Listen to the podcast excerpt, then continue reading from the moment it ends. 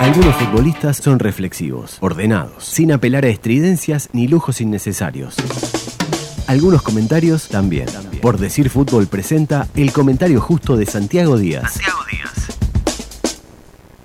Fue un partido raro eh, porque ya de arranque para Peñarol no significaba mucho. No tiene prácticamente chance en el torneo de apertura.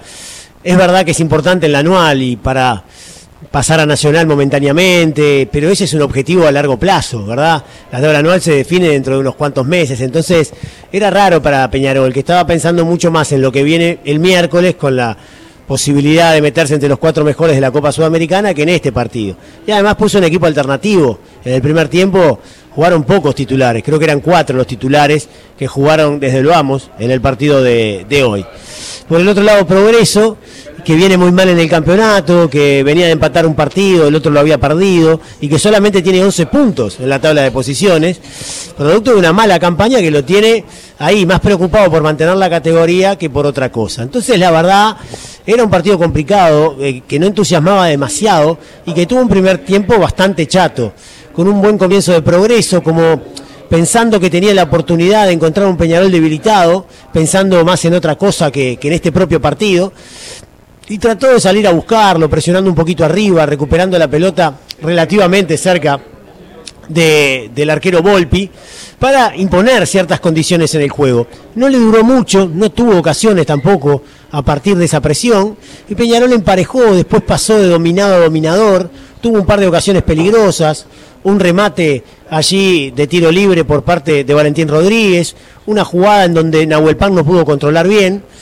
pero también duró muy poco ese pseudo dominio de Peñarol y Progreso terminó, yo diría un poquito mejor el, el primer tiempo, con una jugada de, de Morales, de Lucas Morales, tras un pase de Ramis que perfectamente pudo haber terminado en gol y que significó, que supuso la única jugada clara de gol de todo el primer tiempo. Es un pase profundo, un buen movimiento de, Morales y una buena atajada del arquero de Peñarol Volpi, que tuvo un partido muy sólido. No fue demasiado exigido, pero cuando intervino lo hizo bien y dio cierta sensación de seguridad. En el segundo tiempo las cosas cambiaron. ¿Por qué? porque entraron en, jugado, en Peñarol jugadores que habitualmente son titulares y que están en, un buen momento de forma. ¿no? Entró Canovio, entró Chepelini ya de arranque. Y después entró Álvarez Martínez. Y yo creo que ahí cambió el partido. Y cambió mucho, porque ya Peñarol tenía otro potencial. Y se parecía bastante más al Peñarol de, de la Copa Sudamericana, por lo menos en cuanto a potencial. No hizo un gran partido Peñarol, ¿eh? No, no, no fue que lo pasó por arriba a partir de los cambios a, progreso. De hecho, Peñarol le ha costado mucho en el campeonato. ¿no? Es cierto que ha perdido poco, le han anotado pocos goles, eso es cierto, pero ha perdido una cantidad de puntos. ¿no? Ha, tenido algunos partidos, sobre todo en el comienzo del torneo, en los que no pudo convertir goles y en varios partidos tuvo muchas dificultades para generar juego. En este también. Lo que pasa que Claro, vos tenés a Álvarez Martínez en la cancha, tenés a, Chepelini y las cosas son muy diferentes. Evidentemente hay un cambio ya este, eh, profundo porque Álvarez Martínez debe haber jugado media hora y tuvo tres ocasiones de gol. Prácticamente las únicas ocasiones de gol que tuvo Peñarol. Y bueno, en la tercera de ellas terminó convirtiendo el gol. ¿no? Tuvo una de cabeza que pasó muy cerquita, otra con un remate de afuera del área tras un buen pase de Cristian Olivera que atajó muy bien el arquero Formento, y en la tercera vino el gol. El gol es eh, en un momento en el que Peñarol estaba jugando mejor que Progreso. En un partido que se había tornado de transiciones, fue muy eh, quieto, muy apático el primer tiempo. Ya la segunda mitad fue diferente, fue mucho más de transiciones, de golpe por golpe, se pasó menos por la mitad de la cancha.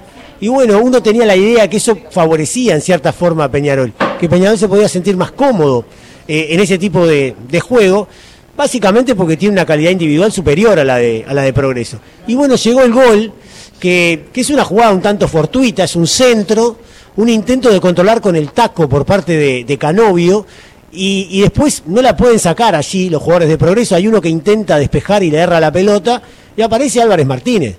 Antes que todos, eh, cerca de, la raya del área chica para con un puntazo batir, a Formento tiene una gran capacidad para, para hacer goles.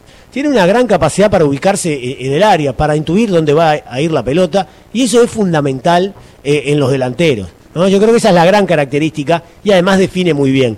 Define muy bien de cabeza, le pega bien fuera del área, eh, es un jugador que se acomoda rápido y, y, convierte, ¿no? que encuentra ese espacio necesario como para poder definir en un lugar en donde habitualmente no hay mucho tiempo ni mucho espacio, porque en el área eh, generalmente los tiempos y los espacios son muy cortos.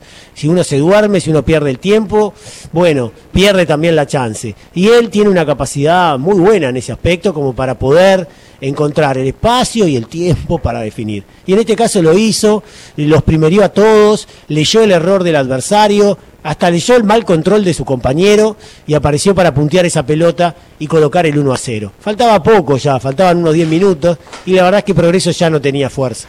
Lo intentó, Progreso peleó mucho en el partido, tuvo un corazón bárbaro, pero ya no, no, no le daba, no le daba para frenarlo a un Peñarol que ya estaba eh, mucho mejor en el campo y ni que hablar con el resultado a su favor, se sintió todavía más tranquilo y terminó dominando la situación hasta el final de, del encuentro. Hubo cuatro minutos de descuento, hubo un tiro de esquina por parte de Progreso, claro. El hincha de Peñarol mirando el partido podía pensar, bueno, nos han hecho una cantidad de goles de pelota quieta y nos han hecho ocho goles sobre el final de los partidos, en los últimos diez minutos de los partidos, ¿no? Eh, entonces, obviamente que, ese fantasma podía estar este, ahí en la cabeza, sobrevolando el campeón del siglo. Sin embargo, eso no pasó, el córner se ejecutó, atajó muy bien Volpi en su salida y terminó el partido y Peñarol se llevó una victoria que ahora, la verdad, no es muy importante. No es muy importante porque si bien Peñarol quedó segundo solo, ahora, momentáneamente, es muy difícil que salga campeón. Necesita una cantidad de resultados, una combinación de resultados muy difícil que se dé. Entre otras cosas necesita que Plaza pierda los dos partidos. Ya eso es muy difícil. Pero después precisa que pierda Nacional y que al mismo tiempo el Liverpool le gana a Nacional, pero después pierda el otro partido. O sea, eh, es complicadísimo. Es muy, muy, muy complicado y Peñarol lo sabe. Pero, más allá de eso, a la larga, estos puntos ganados frente a Progreso aquí en el campeón del siglo, o allá en el campeón del siglo, en la niebla del campeón del siglo, pueden resultar interesantes pensando en la tabla anual. Siempre decimos lo mismo, pero es verdad. La tabla anual es la más importante de todas porque es la que le da al equipo que la gane la posibilidad de ya clasificar directamente a la final del, del, campeonato. Un partido además muy raro por la niebla, porque en el segundo tiempo la verdad que se vio poco, sobre todo las jugadas que se daban en la tribuna de enfrente a la oficial, eh, era muy difícil de divisarlas. Para nosotros que estábamos viendo el partido aquí en el shelter con una espectacular pantalla, pero también para los colegas que estaban en el campeón del siglo. Ahora un colega que estaba allá, Cristian Panzardo, me mandó una foto desde la cabina del campeón del siglo. Se veía peor que la tele, o sea, no se veía nada porque son bien arriba las cabinas, y la verdad que era muy difícil divisar a los jugadores, por momentos divisar a la pelota.